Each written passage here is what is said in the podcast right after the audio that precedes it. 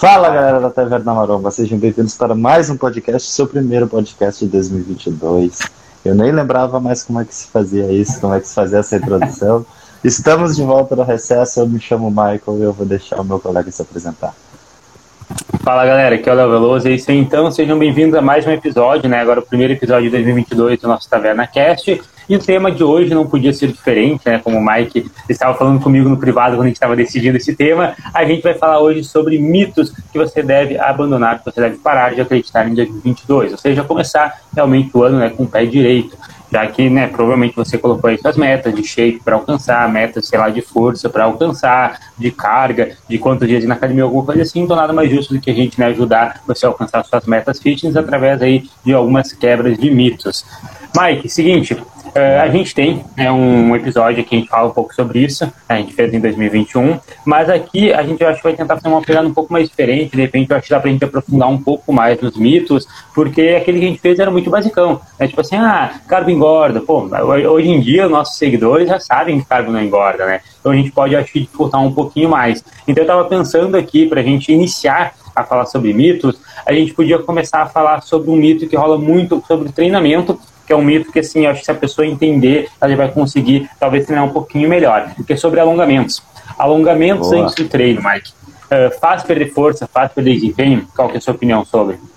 Cara, isso é uma coisa que até pouco tempo uh, eu ainda tinha uma dúvida e, e se a gente uhum. olhar no meio, as pessoas ainda não têm nem noção do norte para seguir, né? Tipo assim, não, não pode alongar antes do treino. Ou pior, não pode alongar pós-treino. Meu Deus, tu vai se lesionar. Uh, alongamento é horários separados e as pessoas elas não se alongam em horários separados, ou seja, cara, você pode se alongar antes do treino, você deve se alongar antes do treino. Existe, uh, dependendo da intensidade que você fizer o alongamento, talvez uma perda mínima assim de força, mas isso é para atletas, para um powerlifter que vai testar um RL, uhum.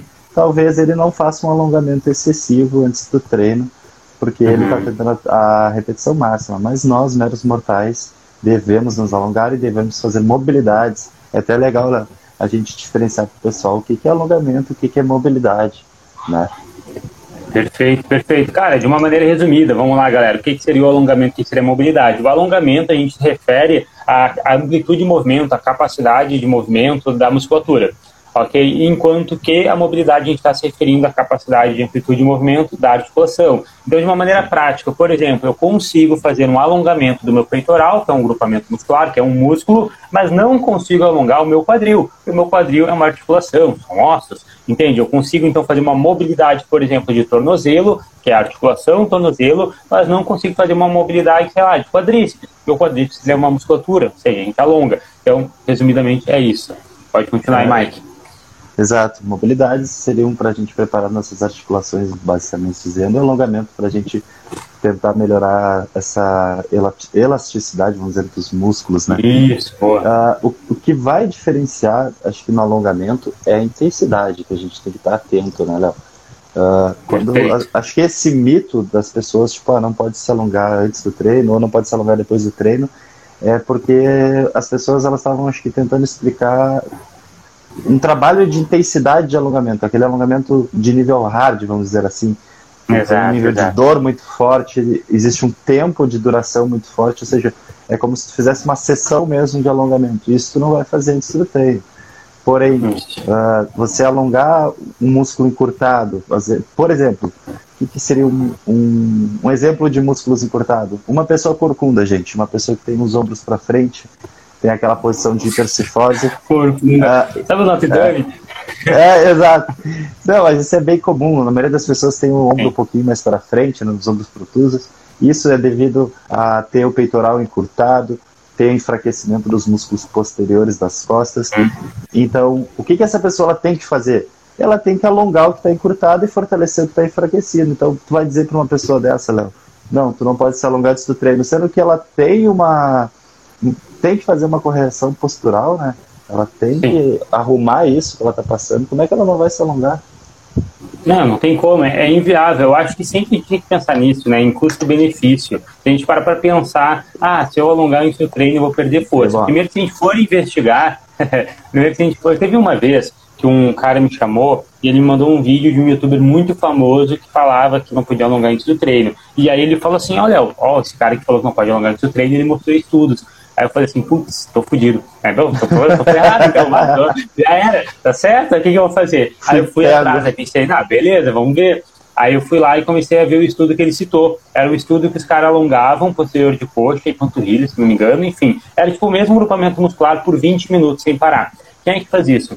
Ah, vou treinar a perna, beleza? Pode alongar 20 minutos, mas para alongar glúteo, quadríceps, panturrilha, posterior de coxa, talvez a lombar, talvez até peitoral para poder segurar a barra. E, e olhe lá, sabe? Então, assim, é uma coisa que ela não é prática, porque os estudos mostram que causa perda de força alongando, não é prático, porque a gente não alonga por 15, 20 minutos de uma maneira intensa o mesmo grupamento muscular, que ninguém faz, tá? Exatamente ele o mesmo.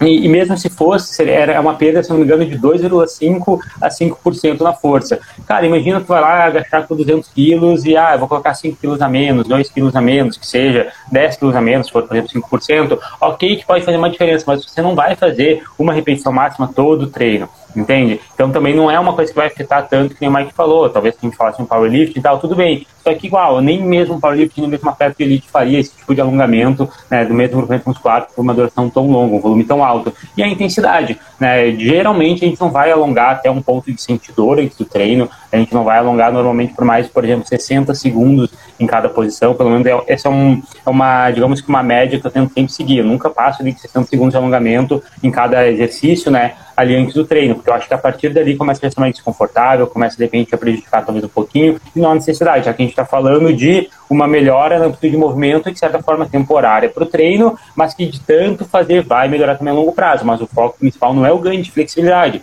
né? Não é a pessoa, por exemplo, abrir um espacato, até porque ela abrir um espacato na musculação, às vezes, né, além de não ter nenhum benefício, talvez, sei lá, pode prejudicar a pessoa, talvez não consiga fazer um terra, não consiga fazer um stiff, porque né, a amplitude ela é extremamente curta.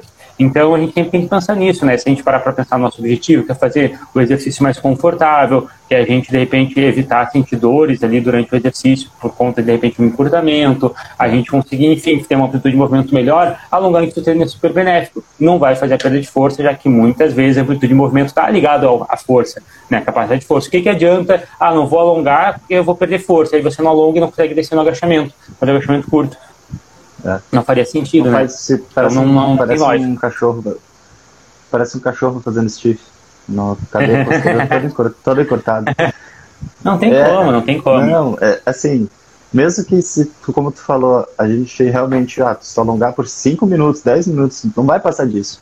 Juntando as mobilidades não, que tu ainda vai fazer não junto. Vai, não vai, uh, tu, per, tu perdesse força, será que não vale tu perder um pouquinho de força para melhorar uh, os encurtamentos, melhorar uma correção postural? Porque meu, tem aluno meu que, que não consegue fazer um serrote, tem que fazer no banco apoiado porque ele não tem. Sim. É toda a cadeia posterior encortada. Esse é um assunto bem interessante. De um dia a gente fazer um podcast, trazer alguém do meio, assim, que realmente manje muito, né? E até um legal, um dado para a gente até finalizar esse mito. Uh, tu prefere passar para os alunos antes ou depois do treino? Eu já sei a resposta, Perfeito. mas assim, pós-treino, tu faz é. alguma coisa de alongamento?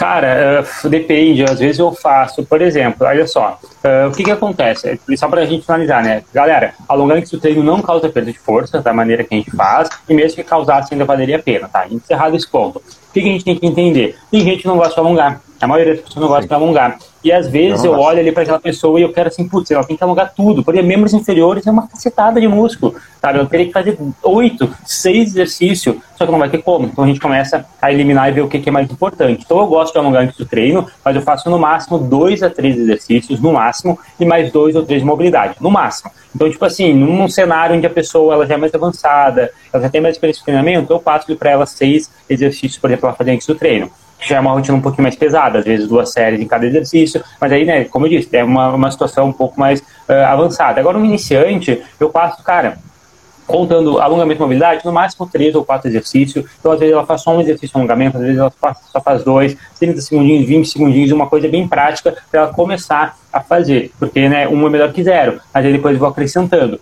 Só que aí, onde que eu quero chegar? Uh, o meu irmão e o meu pai, eles começaram a treinar semana passada, semana passada. E aí eles estão treinando aqui em casa, porque eu tenho academia em casa. Sim. Eu lembro que o meu irmão, ele começou a treinar comigo no ano retrasado, foi, é, foi em 2020, só que ele começou a achar muito chato, porque todo dia antes do treino tinha que alongar muito.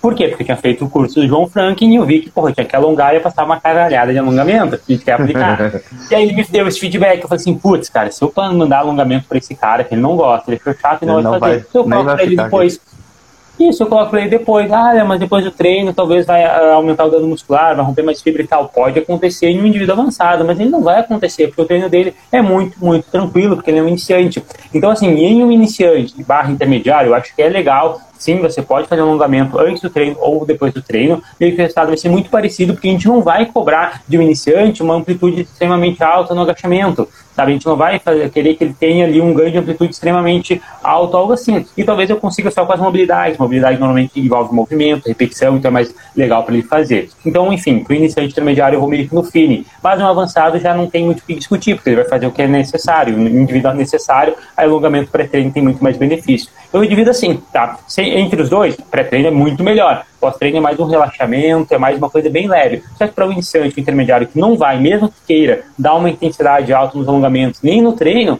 pode ser feito depois do treino, caso a pessoa se sinta melhor, sabe? Porque de repente ela tem aquele, aquele bloqueio de tipo, putz, tem que começar alongando, é chato, e começa já, sabe, com pensamento negativo.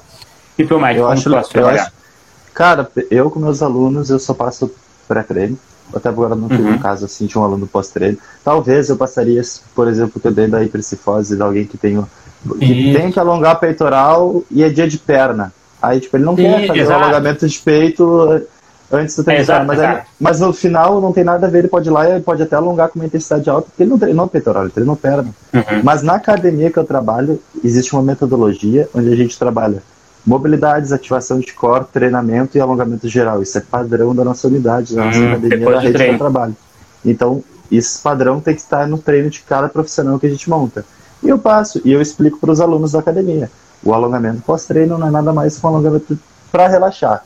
A intensidade Sim. não vai ser alta, você não pode, você não deve fazer se matar no alongamento pós-treino, até porque você acabou de treinar, mas sim algo mais leve, como se você estivesse se espreguiçando, se, não se espreguiçando, mas esticando as musculaturas que estão rígidas, estão tensas, só para ter uma melhor recuperação. Então eu acho que pós-treino é mais, um, mais para relaxar. Eu pessoalmente não faço, até porque eu já não gosto de me alongar, né? Eu me obrigo a me alongar no pré-treino, mas pós-treino eu acho que é muito pessoal. Tem gente que gosta, tem gente que não gosta. Não, é, não, tem, não tem muito o que fazer. Mas eu, eu acho legal quando, normalmente, quando eu faço, por exemplo, que nem eu falei com, eu, com meu irmão, com meu pai, é de grupamento muscular diferente. Tipo assim, ah, vão treinar membros superiores e eles têm que alongar glúteo posterior de corpo. Ah. Pô, se mulheres fazerem isso no começo do treino, é dar um desânimo sabe? Melhor fazer ali o que é necessário e deixar para depois, porque a intensidade não vai ser tão alta, sabe? E Mas às eu... vezes as pessoas elas acreditam naquilo de fato que a gente falou, do relaxamento, de que ah, vai evitar dor, alguma coisa assim, elas gostam. Tipo, para finalizar, é tipo a chave de, sabe, a minha chave de ouro ali, o finalzinho, seria em cima do bolo. Às vezes as é pessoas é elas gostam de fato. Mas é bom, quem gosta de alongamento está correto e, e, e, sério, está muito avançado, porque é algo que só tem a agregar a tua vida e melhorar teu treinamento, a tua vida no esporte, né? Sim. Mas uh, até para encurtar um pouco, senão nossa live vai virar só sobre alongamento, que não é ruim. Mas, olha, o que, que tu acha desses. É. Dos... Ah, eu, meu, eu começar 2022 da melhor maneira. Como é que tu acha desses personal que termina o treino e vai lá e detona o aluno dele no alongamento? Estica a perna do cara lá em cima, a pessoa, ai meu Deus, tá doendo. Não, um personal formado. Sim, esticando sim, a perna sim. no pós-treino. É, é, é absurdo, o posterior. Não, não tem noção né, não tem noção, sabe? Porque é uma coisa que de, realmente, se for uma coisa muito intensa, ou numa duração muito alta, ou numa dor, né, um desconforto muito alto, que seria daí a intensidade, pode realmente aumentar né, o dano muscular, romper mais isso. fibras, né? Isso fazer com que prejudique a recuperação. Então não é interessante, sabe? É, é de fato uma coisa muito leve de outro grupamento muscular ou só relaxamento. Ah, fiz um terra pesado, vou lá, faço um alongamento lombar bem leve, faço um rolinho, uma massagem no rolinho, ah, é beleza, é legal, sabe? Mas sim, no máximo isso, não tem por que tu tentar forçar uma amplitude, né, uma amplitude realmente forçada após o treino, que você normalmente não conseguiria sozinho logo depois. Não, faz, não tem nenhum tipo de lógica, né? É outra coisa também que eu não gosto, é de ajuda para alongar tipo assim, ah, pegar a pessoa, levantar a perna e alongar mais do que a pessoa consegue, porque força mais do que a capacidade dela. E, e, eu, e é, apesar de que sim, isso vai poder ter um ganho temporário, né, eu não vejo como algo muito sustentável. Eu acho legal ver a progressão da pessoa, sabe? A pessoa tem que ir, na, o ganho de mobilidade, a flexibilidade, de acordo com o que ela consegue. Essa dependência, eu acho uma coisa que não é interessante, né? Em qualquer aspecto, seja alongamento, seja o treino, depender de, de alguém nunca é legal. Mas enfim, vamos para o próximo? Vamos. Vamos continuar na área do treinamento. Uh, talvez Mandei. esse uh, não seja tão avançada a dúvida que nem o pessoal do alongamento, né? Porque a maioria das pessoas talvez não soubesse. Mas, uhum. cara, é verdade que ectomorfo não pode fazer cardio, ou cardio é somente para secar uh, antes ou depois do treino. Eu acho que tem muitas dúvidas sobre treinamento de cardio. Isso é uma dúvida geral que eu vejo no dia a dia. Talvez para gente seja algo muito bobinho, assim, tranquilo, mas é uma dúvida recorrente. O aluno ele chega na academia comigo, monta o treino, ele pergunta: posso ir para esteira? Não posso. Eu quero ganhar massa muscular, então eu não posso. Eu chego um aluno magrinho. Ah, professor, eu não posso fazer cardio, né? Senão eu vou emagrecer, eu vou perder massa muscular. E eu acho que uhum. são. E eu vejo amigos nossos que dizem, não, eu tô em órbita, eu não vou fazer cardio. Sim, o que, sim, que tu acha sim. disso, né? Cara, eu, eu acho que o maior problema do cardio, do aeróbico, é que as pessoas ainda veem como uh, se fosse algo para emagrecer. E esse é o grande erro. O cardio, o exercício aeróbico, seja uma caminhada, uma corrida, uma bicicleta, não é para emagrecer. As pessoas confundem achando que fazendo aquilo elas vão emagrecer, mas não é. Aquilo ali a gente faz por uma questão de saúde né, do seu corpo, no geral, metabolismo, sensibilidade à insulina, melhora do coração, seu coração ficar mais forte e tal. E uma consequência daquela atividade é que ela gera gasto energético. E muitas vezes menor que o da musculação. Né, muitas vezes menor que a musculação. Esse gasto energético extra pode ser interessante para uma fase de emagrecimento, mas não significa que vai emagrecer. As 200 calorias, 300 calorias que você gastou na esteira, aquilo ali não é o diferencial para emagrecer. Entende? Mas se sua dieta estiver alinhada, pode ajudar. Então, esse é o primeiro ponto. Ah, ectomorfo. É, depois a gente pode falar um pouco mais sobre essa parte do tipo. Mas, enfim, se uma pessoa magra posso fazer cardio? Você deve fazer cardio. É só você comer um pouquinho mais. Entende? É super simples. Ok? Ah, Léo, eu quero emagrecer, então eu devo fazer só cardio? Também não, porque como eu falei, a musculação é a sua prioridade, já que ela né, vai fazer com que, primeiro, provavelmente você tenha um gasto energético maior com ela, e segundo, que ela serve né, para você ficar forte, para você manter sua massa muscular, talvez ganhar massa muscular, evitar flacidez durante o processo. Então é só isso que a gente precisa entender. Né? Uh, Léo, posso fazer cardio? Eu posso fazer cardio? Cardio não é para emagrecer, aeróbico não é para emagrecer, não é esse o objetivo. Ok, você pode emagrecer fazendo cardio, como você pode emagrecer não fazendo cardio. Ele é só né, um tipo de treino que você usa principalmente para saúde, qualidade de vida, condicionamento físico, e é isso, é isso que você precisa entender. Esse é o principal objetivo dele. O que, que você acha? Cara, eu acho que possa ou não fazer cardio, você deve fazer cardio. Uh, você deve se exercitar, fazer exercícios cardiovasculares. Como o Léo falou, cardio não é para emagrecer. Ele melhora, ele aumenta a performance do teu emagrecimento devido a ele ter um gasto calórico. Mas assim, é a mesma coisa que se tu. que se falando de calorias, né? Se tu passasse Sim. o dia inteiro trabalhando em pé, caminhando. Às vezes uma pessoa tá. que trabalha, por exemplo, no mercado, ou eu, por exemplo, trabalho na academia dando personal, trabalhando na sala de musculação. Uhum gasto mais energia que alguém fique duas horas na, escada, na esteira. E, em questão de gasto calórico, igual, então assim, não vai diferenciar. Porém, a intensidade que eu caminho dando aula e a intensidade que essa pessoa pode botar na esteira vai diferenciar. Cardio tem que ser intenso. Intenso, tu não precisa morrer e virar um atleta de maratona. Porém, hum. você tem que trazer um desafio para o seu sistema cardiovascular, para o seu coração se adaptar, para você fazer essas adaptações. Uh, você treinar o seu corpo a trabalhar, mandar bastante sangue e melhoras, como o Léo falou, melhora da acessibilidade à insulina, ou seja, o teu corpo aprende a trabalhar com carboidrato de, melhor, de uma forma melhor, de uma forma mais eficaz, efique, uh, porra, mas desaprendi o português, uma eficácia melhor, eficiente, isso, uh, questão de colesterol, cara, perfil lipídico, a pessoa às vezes pode estar com HDL zoado, pode ter colesterol zoado, faça cardio, uhum. isso vai melhorar, além da dieta, né? E, então, assim, pô, eu quero ganhar massa muscular, você deve fazer cardio, senão você não vai conseguir, Sim. por exemplo, fazer um treino de pernas, porque você não tem coração para fazer um treino de pernas. Quem nunca, né, foi agachar pesado e cansou porque o coração acelerou Sim. e não porque a perna, né? Normal, normal, normal. Vejo muito acontecer, aconteceu muito comigo. E eu acho que esse, é, essa chave que tem que virar na galera, esse mito que eles têm que parar de acreditar que cardio, né, consequentemente vai emagrecer, assim, na verdade, cardio obrigatoriamente vai emagrecer. Cardio é pra gordinho, né? É, nada, nada a ver, não tem ligação nenhuma. O que acontece é que no período de emagrecimento, normalmente a gente aumenta a frequência dos aeróbicos porque a gente quer gerar maior gasto energético para precisar, não, não precisar né, apertar toda a dieta. Mas é isso. Igual né, você vai fazer aeróbico independente se você é magro, se você é gordinho, se você quer secar, se você, se você quer hipertrofia, se quer ganhar força. Eu acho que o aeróbico ele se trata de, é disso, né? principalmente disso. A gente vê diversos fisiculturistas cada vez mais, por exemplo, morrendo de problemas cardíacos, alguma coisa assim, porque eles não levam essa parte tão a sério. Eles ainda tem muitos uh, fisiculturistas que ainda fazem aeróbico por conta do gasto energético e não por causa da saúde. Aí você vai pegar lá o cara que aguenta 200 quilos, 300 quilos no agachamento, fazendo uma caminhada, né, de um, um passeio no shopping sabe? Aquilo não condiz. Como é que né, o cara tem que funcionar o coração dele também? E as pessoas não levam isso a sério. Então, o aeróbico é com esse intuito, é um treino, tá? Você quer fazer o aeróbico para ficar melhor, seu coração mais forte, seu coração né, com mais capacidade, assim como você treina os seus músculos, e até porque, né, coração, enfim. Uh, mas o ponto é, não, não, não leve o aeróbico só com gasto energético. Se for assim, você vai fazer ele muito pouco, você não vai treinar ele é, com a intensidade correta, e aí você realmente vai ficar, de repente, refém disso que a gente está falando, de treinar a perna e cansar demais, de não conseguir subir uma lomba, alguma coisa assim. E por isso que eu acho muito foda, por exemplo, o CrossFit, o Léo faz CrossFit, eu, eu gosto dele igual, assim mesmo ele fazendo, né?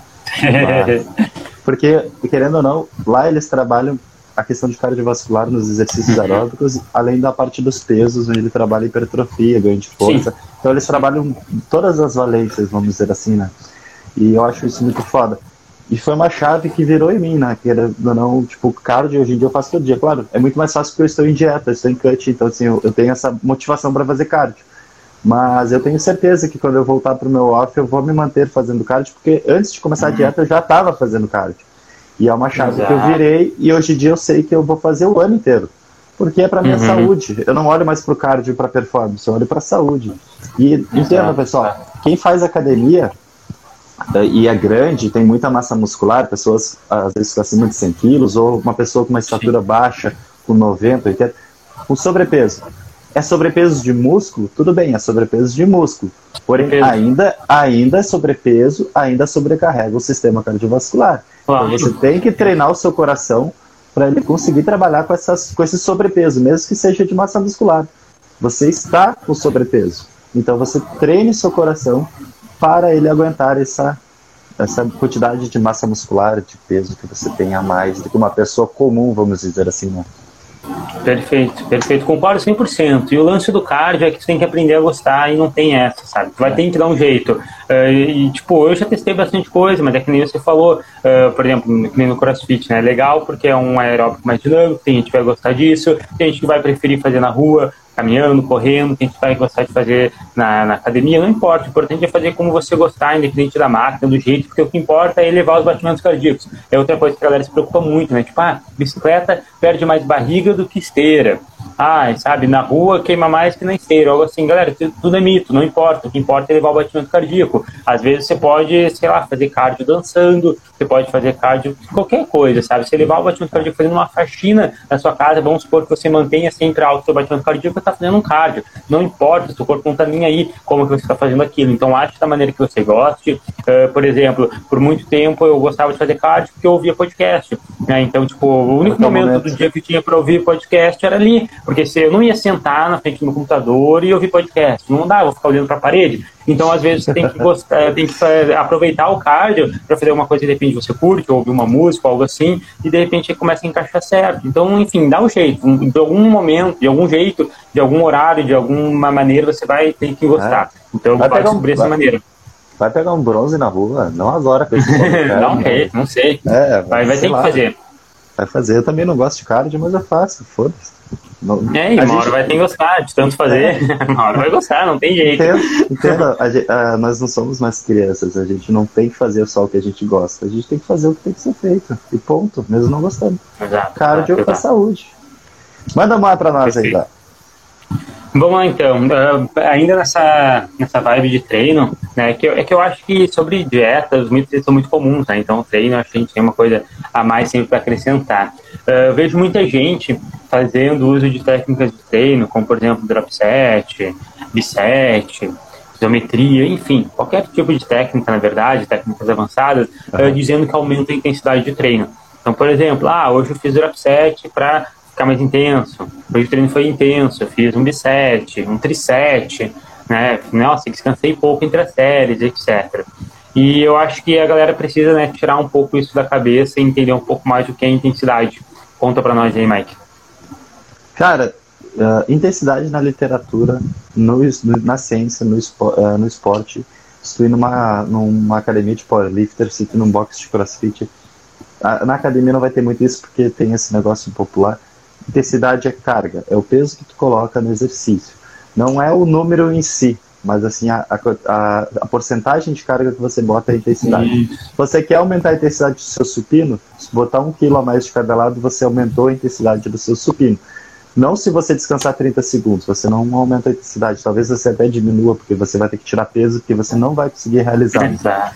Claro que popularmente, no boca a boca, pessoas, quando a gente fala intenso, a gente está falando de um treino que cansa essas coisas, mas lembre-se, estar cansado, estar ofegante, estar com o coração acelerado é bom para quem faz cardio.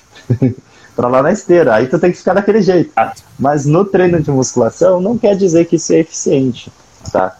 Uh, o uh, que, que tu acha sobre isso, sobre esse dito popular que intensidade é técnica de treino, é fazer de set, é fazer treino composto? Cara, é, é então, o, o, problema disso, na minha visão, é que, é que aí as pessoas, elas realmente acabam sacrificando, comprometendo a carga, a real intensidade, em prol de terem uma maior exaustão, né, saírem mais cansado da academia, terem uma percepção de esforço maior. E aí Essa eu acho que o problema é que... Exaustão. Isso, percepção de esforço. Fiquei exausto. Tá aí, isso. Isso, né? Eu me esforcei mais.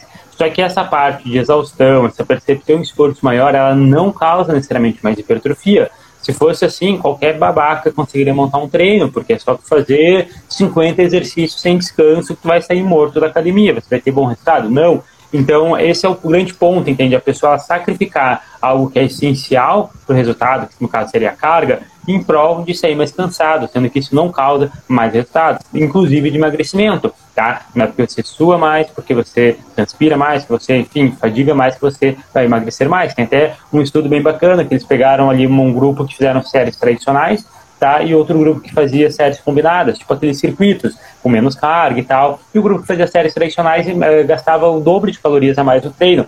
Isso por quê? Porque esse grupo que fazia séries tradicionais, ele conseguiu colocar mais carga, entende? entre fazer um agachamento e o agachamento com extensor, você fazer só o agachamento, descansando bem entre as séries, vai te permitir colocar uma carga tão alta que mesmo que você faça o agachamento com a extensora, como vai ser uma carga muito reduzida, porque você tem que fazer os dois sem descanso, ainda não vai valer a pena. É, no caso, não vai valer a pena fazer ainda combinado. Mesmo que no, final pareça que tenha mais repetições, que você canse mais, pareça que você tenha treinado mais, mas não vai ter um maior gasto energético e nem mais resultados na academia. Então, isso que é importante a gente entender. Né? A prioridade na musculação é a carga, não tem para onde fugir, cara. Tu entra na musculação, é ferro para todo lado. O que, é os exercícios? É levantar peso. Então, a prioridade é o peso. Se você sacrifica o peso em prol de algum outro, uma outra variável que seja, nunca vai valer a pena. Nunca não, normalmente não vai valer a pena. Por conta de que a prioridade é você cada vez colocar mais peso na musculação. Esse é o objetivo, digamos assim, sabe? É como se fosse um jogo. O objetivo da musculação é você colocar cada vez mais peso. Cada fase que você passa é porque você progrediu a carga. E é isso.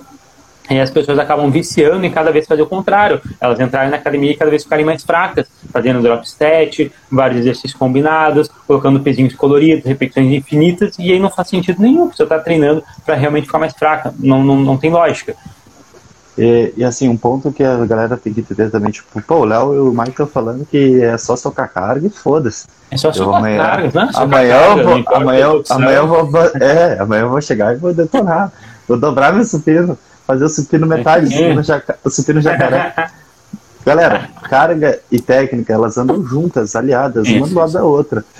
Uh, um atleta olímpico que sobe nas Olimpíadas, sempre quando você quiser se inspirar, inspire em quem é atleta alto rendimento.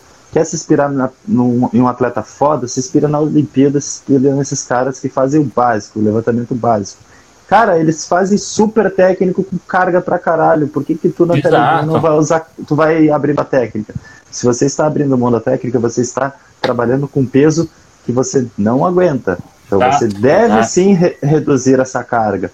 Porém, você não precisa ficar com um peso levinho para fazer uma velocidade lenta, ou para fazer um bisete, fazer um trisete, fazer uma técnica do Jabba 4 para sentir o músculo queimar. Você não precisa, você tem que gerar trabalho na academia. Isso foi uma coisa que eu aprendi muito cedo e me trouxe muito resultado. Eu vou para a academia para gerar trabalho. Qual que é o trabalho da academia? É movimentar o peso do, do ponto X para o ponto Y o máximo de vezes que eu conseguir, com o máximo de carga que eu conseguir, no final vai me dar um número. E eu quero que esse número seja cada vez maior. Ou seja, eu quero gerar mais trabalho. Para eu gerar mais trabalho, eu tenho que ficar mais forte. Então, eu vejo o treinamento assim, eu vejo treinamento como trabalho. Eu quero que meu aluno hoje consiga fazer um agachamento com 20 quilos.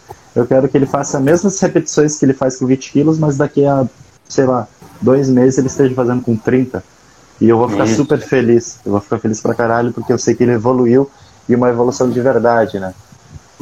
Exato, é que a carga, galera, né, o peso em si, ele é a, é a maneira mais sustentável de progredir. Não tem como, não existe um limite, né? Você nunca vai chegar num limite onde você nunca mais vai conseguir progredir a carga. Não importa o que aconteça, você vai dar um jeito de nem que demore dois anos para colocar um quilo a mais, mas vai conseguir. E talvez às vezes você vai regredir devido à velhice e tal, mas enfim. O grande ponto é, é uma coisa que ela é sustentável, né? Por exemplo, o número de séries, as repetições que você faz, isso. técnicas de treino, o tempo que você tem disponível na academia, isso tudo é muito limitado. Você não consegue a cada semana, a cada mês, fazer duas séries a mais, você não consegue ficar 10 minutos a mais na academia, você não consegue fazer um drop set a mais, né, porque, enfim, vai cansar cada vez mais, etc. Então, a carga é algo que você sempre consegue né, progredir e manter, digamos que tudo muito igual, muito, tudo muito parecido. Às vezes você pode ficar ali exatamente com o mesmo treino, mas se você está progredindo a carga, você está evoluindo, sabe? E é algo que não está sendo mais custoso para ti, você não precisa ficar mais tempo na academia, você não precisa, enfim, sair necessariamente mais cansado, né, muito mais cansado, alguma coisa assim. Então é sobre isso que se trata, é a variável que mais vai trazer resultado, principalmente porque você consegue progredir ela né, sem limites. E não quer dizer que as técnicas elas não servem para nada, elas têm o seu lugar para trabalhar. E inclusive tem técnicas de treino que aumentam a intensidade. Por exemplo, em Cluster 7 tem explicação sobre Cluster 7 no perfil do Léo ou no YouTube, se só vocês pesquisarem no canal do Léo, vai ter sobre isso. Uh, que é uma técnica que faz você melhorar sua força. Então, por exemplo, um rest pause que vai aumentar o volume do seu treino. Então, assim, existem técnicas muito boas que você vai colocar, só que tem a hora certa de colocar, entendeu? Você vai lá. Ela não é a base. É, ela é uma cerejinha do teu treino. Você vai botar lá no finalzinho, na última série, no último exercício do grupamento tal. Uh, entendeu? É, é, aquele é, tá... é a pontinha da pirâmide, galera. Mas vocês têm que trabalhar, tem que trabalhar Isso. a base. Vocês têm que ter uma base forte. Quando a gente fala base forte, é aprender a fazer um exercício básico direito, um supino, um agachamento, um terra aprender a fazer uma progressão de carga, entender que você vai subir o peso devagar, vai subir as repetições antes de subir o peso, aprender a fazer a, a, a técnica certa, aprender a descansar entre as séries e entender uhum. que o processo ele é lento, não existe mágica, não existe Exato. treino bombado que vai te deixar shapeado em 2022, isso não existe. perfeito, perfeito. É exatamente isso. As técnicas elas até podem ter seu espaço, mas é que do jeito que a galera usa, normalmente ela é mais vilã do que um herói. Então tem que saber dosar ali, né? Tem que ser só um complemento para o treino e olhe lá, não é necessário, né? Esse é outro ponto. Se você não gosta, se você não quer, você não precisa fazer também, né? Porque você faz, você tem mais resultado. Eu vejo muita gente com isso, né? Na cabeça do tipo, ah, uh, tô, sou um iniciante, ah, quando eu fizer um drop set, o treino tá melhor. Quando eu fizer um respawn, opa, melhor ainda. Então parece que quanto mais técnica, mais avançado o treino vai ficando. E não é verdade. Né? Às fica mais é, elaborado. Né? Regra... Isso, ou, ou, é igual a divisão de treino, né? Até inclusive a gente pode falar sobre isso, mais um mito. Né? Quanto mais dividido o treino, mais avançado é. Ou seja, um ABCDE, ah. ele é melhor do que um treino AB, do que um treino full body, do que um treino ABC. E isso não, é verdade, tá, galera? Até legal a gente entrar, é até legal tu tocar nesse ponto. Acho que até tu ia falar isso. A divisão de treino uh, não é nada mais do que o modo que tu vai distribuir as séries totais da semana. Sim. Né? Sim, sim. se tu tem 20 séries de peito para fazer na semana e tu quer fazer uhum. em dois treinos de 10, por exemplo, o treino A de peito 10 séries, o treino uh, o outro segundo treino de peito mais 10 séries, sim. você pode fazer um, um treino ABC duas vezes. Então, assim, exato, assim, é a maneira exato. que quer distribuir, a maneira de dias que a pessoa tem para ir para academia, a frequência, a, a prioridade Isso. do músculo que tu vai dar também. Tipo assim, uhum. eu, eu, eu, por exemplo, eu, se eu tenho uma musculatura que eu quero dar um ênfase, eu vou querer trabalhar ela primeiro, eu vou querer ter mais por séries faz, É por isso que faz full body na segunda, né? Ah, não faço fubá, eu não gosto dessas coisas. Eu vou o Léo que gosta. não, mas é isso que o Mike falou, galera. Não tem mistério, sabe? Divisão de treino é só uma maneira de você organizar. E a conclusão que eu chego com divisão de treino é o seguinte: existe a melhor, não, brincadeira. É, não tem a melhor. a e, minha. cara, é muito é muito questão de preferência, sabe? Vale muito mais a pena você fazer a divisão que você goste que com isso você vai gerar maior esforço, vai conseguir ter maior consistência, vai ter mais resultado do que fazer uma divisão que talvez seja ideal, mas que você não curta. Então, por exemplo, eu sou um cara que, enfim, você sabe, eu gosto de divisão de treino que estimule várias vezes o mesmo grupo muscular na semana. Então, você pode colocar para mim fazer uma BCDE que eu não vou render. Entende? Agora vai ter outras pessoas que elas gostam muito de um ABCDX, colocar um treino full ou alguma coisa assim, elas não vão curtir. Não por mais, é, não vai curtir, ela não vai ter adesão, ela não vai ter adesão para treinar, ela não vai, não vai gerar um bom resultado. Porque qual que é a Sim. ideia de estimular mais vezes na semana do grupamento muscular? É tentar otimizar a performance. Né? Tipo, a gente pegar lá as 20 séries de peito que a gente quer fazer, em vez de fazer tudo num dia só onde você teria uma perda performance, tentar dividir em dois.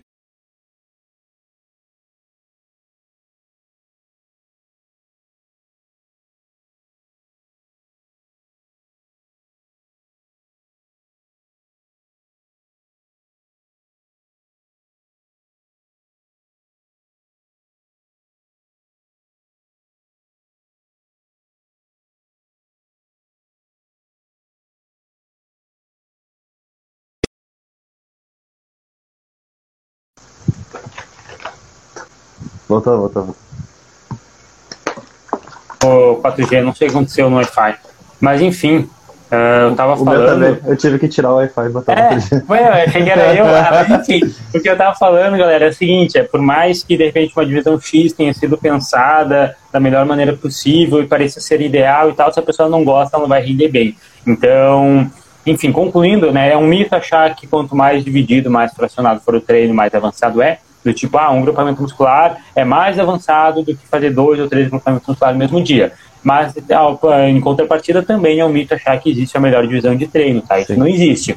E é aquilo que o Mike falou, que importa é o volume total na semana, se bem que eu tenho lido bastante coisa, assim, eu acho que cada vez mais a ciência tem nos apontado que o volume por sessão talvez seja mais importante que na semana. Isso daí é um, é um tema legal, é para um, enfim, um outro podcast. Mas essa é a grande Sim. questão. Não se prendam tanto de treino, façam o que é. vocês gostem e ponto, sabe? Não, não muito, tem muito é, o que inventar. E muita, e, e muita aderência também, né? Porque, por exemplo, tu trabalha, como tu falou, várias vezes a mesma musculatura na semana, é algo que tu gosta.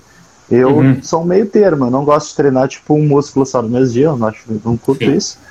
Porém, eu também não gosto de fazer treino full eu não gosto de fazer superiores completos, inferiores completos. Sim, eu gosto entendi. de dividir um pouquinho mais. Por exemplo, meu sábado, meu sábado é ombro e bíceps, são dois músculos que eu tenho ah, que entendi. dar uma ênfase. E eu gosto de ter entendi. um dia só para os dois, entendeu? e é o meu dia favorito da semana. Mas é, então, então vai muito da aderência, né? Vai, vai. Não, completamente, né? E do, dos pontos que a pessoa quer melhorar também, né? A pessoa, de repente, ela quer eh, melhorar mais os inferiores, pode ser que ela treine três vezes na semana, igual normalmente as mulheres dividem o treino, sabe? Então, não tem, assim, muito, muito mistério. Isso. Uma coisa só que você tem que pensar é que, ah, como eu tenho que fazer volume X, por exemplo, né, na semana, eu tenho que pensar numa divisão que eu vou conseguir né, encaixar todo esse volume também de uma maneira que não seja tão exagerada. Vamos supor que, ah, eu quero focar em ombro e bíceps, que nem o Mike falou. E aí tu vai lá e treina a perna três vezes na semana, talvez nos outros dois dias, três dias, não vai conseguir trabalhar todos os superiores de uma maneira boa e ainda dar ênfase em determinados comportamentos musculares. Então é coisa que tem que considerar. Sabe? Por exemplo, eu tenho uma aluna que ela quer desenvolver superiores no mesmo nível que inferiores. E aí não adianta eu fazer para ela, ela treina três vezes na semana. Não adianta eu colocar duas vezes inferiores e uma vez superior, como talvez a gente dividiria normalmente para mulheres que treinam três vezes na semana. Ela quer dar o mesmo ênfase que superiores. E superiores é uma cacetada de músculo. Né? O volume de superiores ele sempre é maior que de inferiores, normalmente. Né? Porque, é, sei lá, é tanto de costas, tanto de ombro, de bíceps, tríceps e tal. E, e, exato. Então eu tive que fazer uma divisão para ela lá que era praticamente um full body. E aí, num, em um dos full body, ela faz mais superiores que pernas porque é o objetivo dela. Então a gente tem que também saber ouvir o objetivo, né? A divisão de treino, às vezes, ela vai. É, não que tu não possa priorizar os equipamentos musculares qualquer divisão, você pode, mas pode priorizar o ombro independente da divisão de treino, porque o que importa mais é o número de séries. Mas dependendo da divisão, a gente consegue facilitar um pouco mais isso. Então a gente também tem que considerar. Para tu focar em algo, tu vai ter que diminuir outra coisa. Isso é até para tua vida. Se tu quer se tornar bom em uma coisa, tu vai ter que diminuir um pouco da tua atenção em outra coisa. Não tem como ser bom em tudo. Não tem, tem. não tem. Isso, é. esse é um grande erro, né? As pessoas quererem fazer tudo ao mesmo tempo e não melhorarem nada. Exatamente, não. Uh, calma aí, calma aí. Tem uh. até. Eu estava um dia desses lendo lá um artigo de um blog do, uh, do Eric Helms, não sei se conhece. Ele é um. Tava lendo o artigo do Hipertrofia, pô. Tu tava assistindo. Hipertrofia.org. tava assistindo lendo Queen.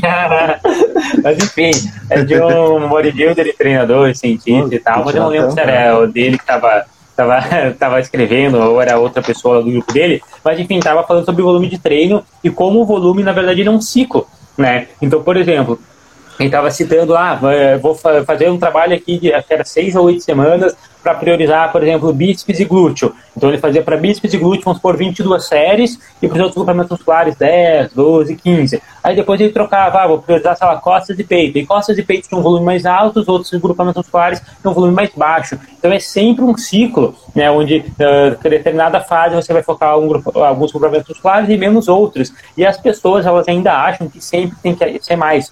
Então, ah, eu fiz 20 séries de peito nessa periodização. Na próxima periodização, esse é o mínimo.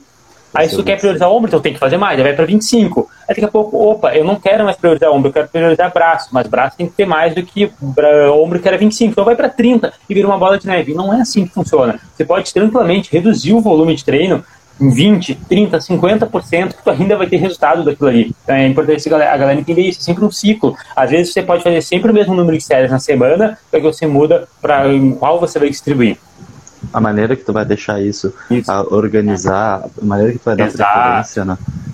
Cara, acho que um erro, pessoal, só para concluir, eu acho que um erro muito ah. grande é as pessoas acharem que elas melhoram a recuperação dela uh, de, em questão de semanas ou meses. Não é. Às vezes pode demorar anos para a pessoa conseguir tempo, aguentar. Pô, sei lá, num ano para ela aguentar cinco séries a mais na semana, ou algo assim. Não é tão simples.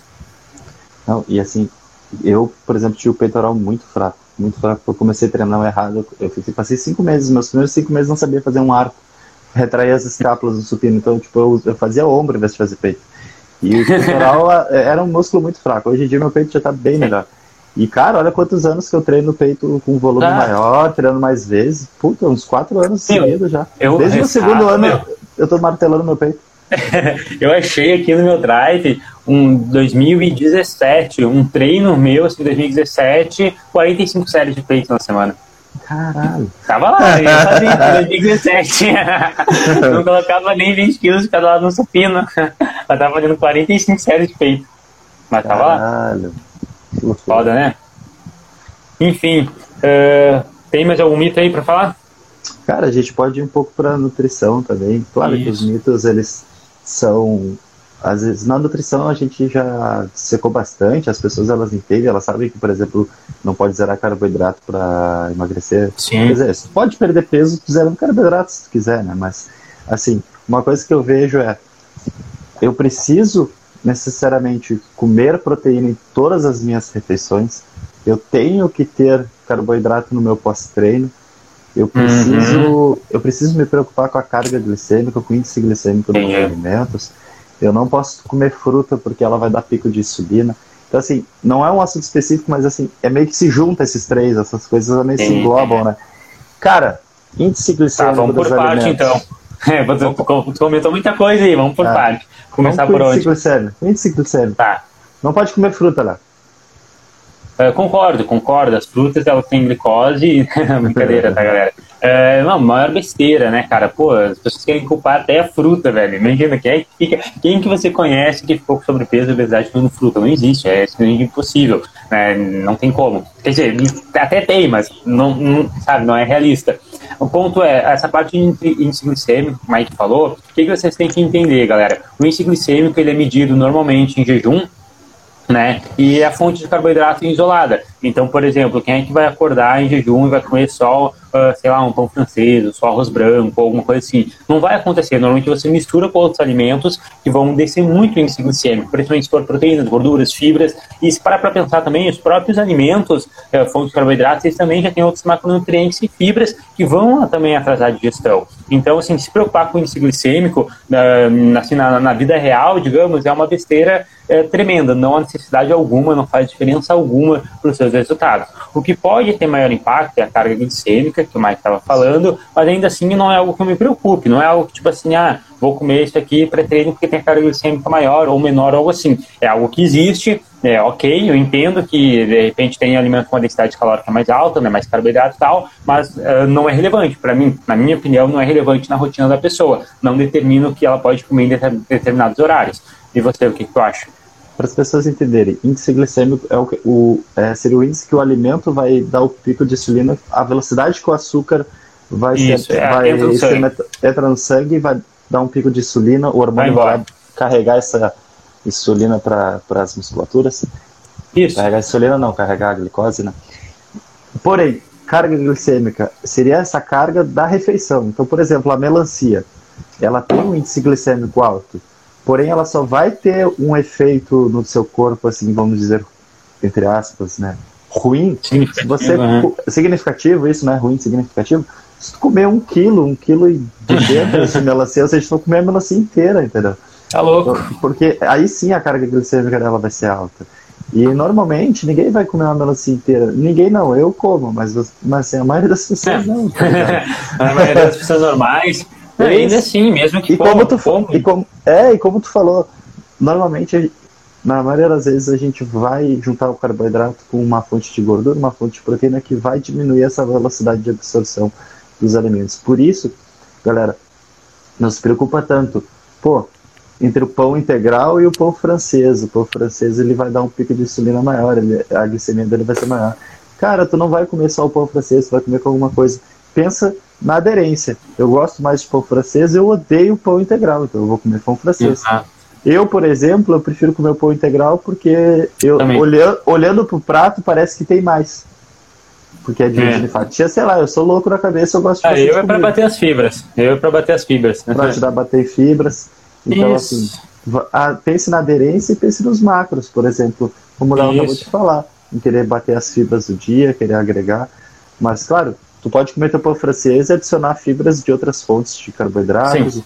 nas saladas Salada. de verduras, frutas, ou às vezes até separadamente com liaça, psyllium, tu pode adicionar fibras né, de tudo que é maneira, né? Então, é bem tranquilo. É, é bem tranquilo. Essa parte de índice glicêmico, a própria carga glicêmica e tal, não é que não vai ter nenhuma relevância, até, enfim, pode ser algo uh, importante, talvez, em alguns aspectos, mas uh, de uma maneira geral não é tão relevante, é isso que a gente quer dizer, não é determinante para tornar a refeição boa ou ruim, muito menos para impactar o seu resultado, já que a gente nunca come um carboidrato isolado, que a gente sempre faz uma refeição, principalmente nós brasileiros, né, uma refeição bem completa, é sempre uma fonte de carboidrato, uma fonte de proteína, sempre, sempre, né, a gente normalmente não come só arroz e feijão, a gente coloca uma carne, um ovo, né, mesmo quem seja vegetariano ou vegano, vai acrescentar uma soja, alguma coisa assim, dificilmente a gente vai comer só fonte de carboidrato na refeição. Então, e cada pessoa vai ter uma resposta diferente para os alimentos, né? Então, assim, Também. tem pessoas que têm sensibilidade de insulina muito melhor e elas vão se adaptar, às vezes, vão metabolizar esses alimentos com muito mais facilidade. Então, eu acho muito mais importante a questão do indivíduo do que em questão do índice glicêmico. Tem pessoas que vão se lidar melhor com tais carboidratos e outras não vão se dar muito bem. E depende da fase que ela tiver também. Se ela tiver em cut, Sim. não faz diferença nenhuma Nossa. porque ela vai estar em déficit numa, é, dieta, numa dieta de booking já é diferente, porque daí ela está ganhando peso, né? Aí é outra história, isso é um tá. assunto mais. É, e se ela não fizer cardio ainda? É. se, ela se não fizer com... cardio, pior ainda. Mas, se, se ela comer é. uma melancia por dia, que nem eu. ah, mas dizer que a melancia é o menor dos problemas. É, mas é só também é... controlar, é bem tranquilo. É, é muito difícil a pessoa fazer assim muita merda ao ponto de isso realmente ser um diferencial. Sobre a parte da dieta, achei legal aquilo que você comentou sobre o pós-treino, né? De carboidratos pós-treino. Precisa consumir carboidrato pós-treino, precisa consumir proteínas. O que, que tu acha que seria interessante a galera usar no pós-treino? Sobre os horários, galera, sim, a janela anabólica e tal, a gente não precisa se estender muito aqui. Eu lancei semana passada um vídeo lá no YouTube, quem quiser conferir sobre essa parte de quanto tempo depois a gente tem que consumir, uh, enfim, fazer uma refeição. Vamos falar aqui um pouco mais sobre a composição mesmo do pós-treino. O que, que tu acha que é legal galera consumir? Tem que ter carboidrato, não tem que ter carboidrato? Daqui a pouquinho já volta minha luz. Uh, cara, carboidratos. Pós-treino. Se você tem a possibilidade de comer carboidratos no pós-treino, coma. Você só vai ter o que te agregar, você vai estar reestocando o estoque de glicogênio que você destruiu no treino. Mas, por exemplo, eu que estou em dieta, estou em cut e estou fazendo dias de carbo baixo para dias de carbo alto. Pessoal, tem dias onde eu como muito pouco carboidrato, tem dias que eu como muito. Nos dias de pouco carboidrato, às vezes eu acabo deixando meu carboidrato todo para antes do treino. Todo. Porque eu prefiro priorizar a performance no meu treino, a, a, eu conseguir treinar pesado, então eu acabo botando quase todo o meu carboidrato do treino. E pós-treino, ter uma proteína de boa qualidade, uma quantidade boa de proteína, você já vai estimular a insulina. Sim. Você já vai dar um pico de insulina, você já vai aproveitar a síntese proteica. Então, assim, carboidrato é super importante, mas depende se você tem condições de consumi-lo. Você tem carboidratos uhum. para consumir. O bom sempre seria tu deixar uma quantidade para o pós-treino, né? Principalmente Sim. se você vai treinar, né? É que eu, por exemplo, o pessoal vai dizer, ah, o Michael não come carboidrato no pós-treino. Mas é que eu só vou treinar depois no outro uhum. dia de noite. Então não eu vou ter. É, eu vou ter outras duas refeições de carboidrato no dia seguinte. Se eu fosse treinar de manhã, tipo, eu treinei à noite e eu vou treinar de uhum. manhã, eu vou ter que ter uma refeição com carboidrato. Porque eu preciso Sim. reestocar meus estoques de glicogênio. Exato. Concordo, concordo 100%. Se você terminou o seu treino e você tem uma segunda sessão ó, depois, né, ao longo do dia, ou então vai treinar cedo no dia seguinte, provavelmente você vai precisar do carbo pós-treino. Senão, não é necessário, né, nem questão de obrigação, assim, não é que vai afetar seu resultado. Pode ser usado, mas o que realmente é essencial no pós-treino é uma fonte de proteína. Proteína é, é indiscutível, é necessário, ok? Os carboidratos, eles podem ajudar, né, mas também não vão afetar. Mesma coisa as gorduras, né, muita gente acha que consumir gorduras pós-treino atrasa a digestão, vai atrasar, de repente, o glicogênio e tal, e não, não afeta. A gente tem um estudo mostrando que quem consumiu gordura no pós-treino com carboidrato ou não consumiu gordura né, no, com carboidrato pós-treino teve o mesmo restoque de glicogênio, então não afeta nesse quesito. Então é realmente, sabe, é aquele, aquilo que a gente sempre fala de dieta, né? O importante é a adesão. É você fazer então uma refeição que você é. gostar, desde que tenha proteína. Então se tiver alguma proteína, pode ser com carbo, pode ser com gordura, como você gostar. Porque sempre o que vai importar é o final do dia. Então é outra é. coisa também que eu acho que a galera precisa se preocupar menos, é exatamente com refeição pré e pós-treino. Eu considero muito mais como refeição 1, refeição 2, refeição 3, porque um dia, se eu treinar de manhã, eu não vou trocar minha, minha refeição que eu ia, ia fazer naquele horário para o pós-treino. Porque não é assim que as coisas funcionam. Não precisa ter um pós-treino. É a refeição daquele horário. Entende? E o importante é fazer. Não vai ser o determinante fazer essas trocas de refeições. Pelo menos do meu ponto de vista. Né? Então, por exemplo, ah, Vamos supor que no pós-treino coma todo dia, tome um whey, sei lá, coma uma bolacha doce de leite. Aí, é isso sempre, sei lá, à tarde. Aí um dia eu treino de manhã, eu vou fazer essa refeição de manhã, e aí meu almoço vai ser meu lanche da tarde, vai virar uma bagunça, não é necessário, sabe? É só você seguir ali o que você ia seguir, porque o que importa é o total do dia. Não vai ter nenhuma relevância isso. Claro, claro que, tipo assim, uh, tudo depende também da aderência, como tu falou. Tem pessoas que vão querer priorizar, às vezes, o pós-treino como uma recompensa, ter uma refeição de recompensa pós-treino, seja o que tu falou do doce de leite pós-treino, ter um, alguma coisa mais palatável, né? uma coisa, um sneakers uhum. pós-treino, um sucrilhos. Então, assim, talvez essa pessoa ela até movimente essa refeição porque ela quer comer depois do pós-treino. Ela treina pensando nesse pós-treino. Uhum. Mas, assim, não é obrigação. Então, assim. E, e eu vejo muito mais o lado do pré-treino. Que antigamente eu me preocupava muito. Meu Deus, eu não posso comer aveia pré-treino que a aveia tem uma absorção lenta, então eu não vou conseguir ter glicose no sangue suficiente, sendo que o que a gente usa de energia é glicogênio, ou seja, é o estoque que já está estocado dentro da musculatura. E isso demora horas e horas, ou seja, a tua refeição de 4 horas antes do treino é muito mais importante do que a de uma hora e meia antes. Exato, né? É de 8 horas é mais importante ainda, 10 horas, 12 horas do dia anterior é mais importante. Muito mais importante. O que tu comeu no dia anterior é muito mais importante do que a é, o que tu é, é questão de aderência. Eu não gosto de treinar em jejum, eu não me sinto bem. Não passar fome, é só isso. Pra passar mal. É, eu tá. gosto de treinar com o estômago cheio. Não a ponto de passar mal, mas assim, eu gosto de me sentir saciado durante o treino. Sim, sim. Então, assim, eu me adapto. É, é, e tem alunos que treinam em jejum. Sim, eu, por exemplo, eu não curto comer antes do treino e tal, até porque eu sei que se, por exemplo, em jejum a gente tem né, uma perda de gordura maior. Tá, já aproveitando aí outro mito, né, galera? Treinar em jejum, fazer carne em jejum, não, não queima de gordura. Mas o ponto é isso, falando muito individual, né? Tem gente que gosta de treinar de estômago, digamos, mais cheio, outros de estômago mais vazio. Eu sou uma pessoa que gosta de treinar de estômago extremamente vazio. Então, por exemplo, fiz minha refeição, era acho 4 e meia, 4 e 20, vou treinar agora 7. E ainda estou um pouco pesadinho aqui, né? Já eu, eu, queria ter comido um pouco antes. Então, eu sou uma pessoa que gosta, quanto mais distante a refeição, né, melhor. Pode que falar. loucura. Antigamente, quando eu comecei a treinar, eu lembro que às vezes eu atrasava e eu comia tipo 4 horas antes do treino e aí Ah, faltava também. uma hora, eu tava tipo, sei lá, eu moro em Viamão. Eu fui pra Porto Alegre, que é a capital, e aí não ia dar tempo de chegar em casa e comer. Eu falava, bah, meu treino vai ser uma bosta, meu, faz 4 horas. que eu comi." não, olha só, é, exatamente, cara. E, e aí, não, Eu- e o treino era uma bosta porque eu condicionava a minha Sim, cabeça pra sim. isso.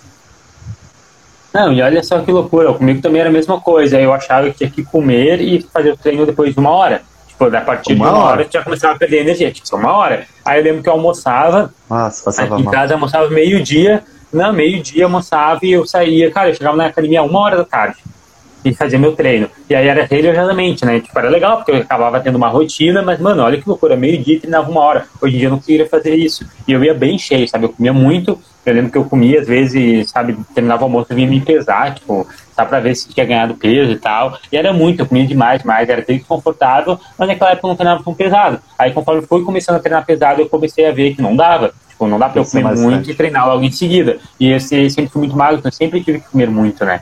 E aí acabava sendo muito desconfortável. Mas eu achava exatamente isso. Né? Se eu, por exemplo, era uma, às vezes eu comia meio-dia, se eu chegava uma e meia na academia, já dava uma diferença. Às vezes eu chegava, por exemplo, comia meio-dia e aí vou, vou treinar só às duas horas, comia de novo uma hora da tarde. Algum assim, às vezes, sabe? Era uma loucura. Dava alguma eu coisa, qualquer achava- coisa só pra eu treinar. acre- Isso, eu acreditava muito nisso. Assim como também chegava em casa, eu tinha que fazer minha refeição pós-treino imediatamente, sabe? Às vezes levava o whey pra academia. E já teve uma situação, cara, que eu eu levava, eu levava o whey né, pra academia e aí eu tinha comprado um whey novo, cara, sabor de morango. Eu não gosto muito de sabor de morango. Aí fui tomando e indo pra casa, mano, vamos ir no meio da rua. Ir no meio da rua, cara. Tava em... Nossa, muito ruim. Ela Hardcore, eu sou old school, eu vomitei. Nossa, cara, muita loucura. Então, tipo, é, eram anos mitos que a gente acreditava muito, né, cara? De tem que comer logo após o treino, tem que comer logo antes do treino. Então, são coisas que é muito importante vocês aí, galera, que estão acompanhando a gente no podcast, é, virar essa chave, né, ver que, se- que são apenas mitos, são apenas mentiras, porque realmente prejudica muito a questão de adesão, prejudica muito os resultados acreditar nesse tipo de coisa. Eu acho que no- a maioria das coisas que a gente vai falar vai bater ponto de adesão, individualidade e rotina. Eu entendo Uhum. Isso. que existem pessoas que precisam ter uma rotina para elas seguirem algo. Elas não podem Sim. ser flexíveis porque elas não têm Exato. ainda maturidade. Elas têm que ter a refeição 1, a refeição 2, a refeição 3 nos Sim. horários certos para ela sair da inércia, para ela conseguir se movimentar. E aí futuramente ela pode ser mais flexível. Eu acho que às vezes o papel do nutricionista vai ser muito isso, pegar uma pessoa que não a, ela não é tudo bagunçado na rotina dela e ele simplesmente ajusta para ela. E ela vai Exato, ter resultados, porque daí ela começa a fazer. Mas não, também não, não leve isso pro extremo, gente. É, não tem problema se você atrasar meia hora, se você atrasar uma hora, se você substituir uma refeição ou outra, se você substituir um Nenhum alimento ou outro, em vez de comer uma banana, tu comer duas maçãs, fa- trocar aveia por tapioca, por pão. Entenda? Pode trocar as coisas, mas faça o que tem que ser feito. Exato, é, é, o que importa é sempre ali a constância, né? Melhor ser 80% o ano inteiro do que 100% por poucas semanas, poucos meses. Então, o importante é isso, galera. É, conforme vocês vão evoluindo, né, vocês vão vendo, assim, que, pô, quanto menos bitolado você é, mais resultados você tem. Porque daí você Isso. começa realmente a dar valor para consistência. Quando você é muito bitolado, você se preocupa tanto né, em ser perfeccionista que você não consegue seguir aquelas coisas. Né, você não consegue sustentar aquela rotina. E aí esse é o grande problema. Porque daí tem semanas que você é, segue 100%, semanas que não. Porque o mínimo de erro que às vezes, cara, não impacta em nada, como por exemplo, atrasar em meia hora uma refeição, ou alguma coisa assim, né, se você dá muito valor àquilo, aí você, tipo, ah, não, já errei, aí começa a errar o resto do dia também. Ou não vai treinar, ou nem sim. Então, esse é o grande problema. Às vezes aí você pega aquele pequeno ah, detalhe, que não é um erro, é só um detalhe, é uma pequena diferença de um dia para o outro, você transforma aquilo num erro gigante, que aquilo ali acaba atrapalhando todo o teu resultado da semana inteira. Então, é só a percepção que você dá para aquele problema. É isso que, né, que você tem que mudar. Entender que é um mito, entender que não tem que se preocupar tanto, e aí você começa a ter bem mais resultados, com certeza. É isso, né? É isso. Mike, seguinte, ah, quer adicionar mais alguma coisa? Não, por mim fechou. Mandei todas. Você quer mandar a última? Não, acho que fechou, acho que por hoje tá legal. A gente falou bastante sobre treino, sobre dieta, né? Uh, de repente no podcast que vem a gente pode falar um pouco mais sobre ou o volume de treino que a gente está falando, ou sobre aquele lance postural. Vamos ver se a gente acha um convidado para vir debater algumas coisas pra gente aí, que é legal também. Próximo e... É ano de eleição, agora a gente vai, ano de eleição a gente vai trazer um petista e vai trazer um bolsonarista. e a gente vai discutir. E a gente vai sair, da, a gente vai, a gente vai deixar no mudo e vai deixar os dois conversar. ah, que loucura. Nossa, vai dar bom esse, esse podcast, vai ver. é uma possibilidade. Isso aí, Mas aí, vamos, vamos trazer alguém que é high carb, foi de high carb e outro de zero carb. vamos trazer. vamos sempre trazer os dois polos, os dois extremos. Sim, Mas acho que é isso, galera. É, que ficou com a gente aqui ao vivo até o final, muito obrigado. Galera que está nos ouvindo no podcast, não esquece de nos seguir nas redes sociais, de acompanhar. Espero vocês aí no próximo episódio. E acho que é isso. Valeu, valeu, Mike, também pela disponibilidade, por ter voltado no nosso podcast. Agora só vamos. Deixa um recado aí final para a galera para você que está nos ouvindo, espero que você esteja fazendo o seu card, espero que você esteja firme na esteira. Ah, a pessoa está lá comendo uma pizza, é... sentado no sofá. Devia estar fazendo, levanta e vai pro card, você está fazendo card. Davi, para de dizer que está em off e não está fazendo dieta, vai fazer card. Mas é, obrigado a todos tá que estaram com a gente, obrigado para vocês que estão escutando, para vocês que acompanham, fideliza com a gente. E bora para um 2022 muito melhor que 2021. Vamos para cima. Sim. Valeu, galera. Valeu, Léo. Fechou então. Valeu, nós. Tamo junto.